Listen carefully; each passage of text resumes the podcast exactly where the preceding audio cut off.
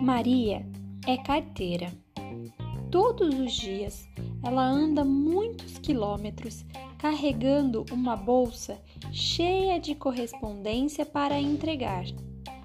Justo hoje que está chovendo, ela deve entregar uma encomenda de grandes e pesadas caixas de papelão. O que você construiria para ajudar a Maria a entregar estas caixas o mais rápido possível e sem molhá-las?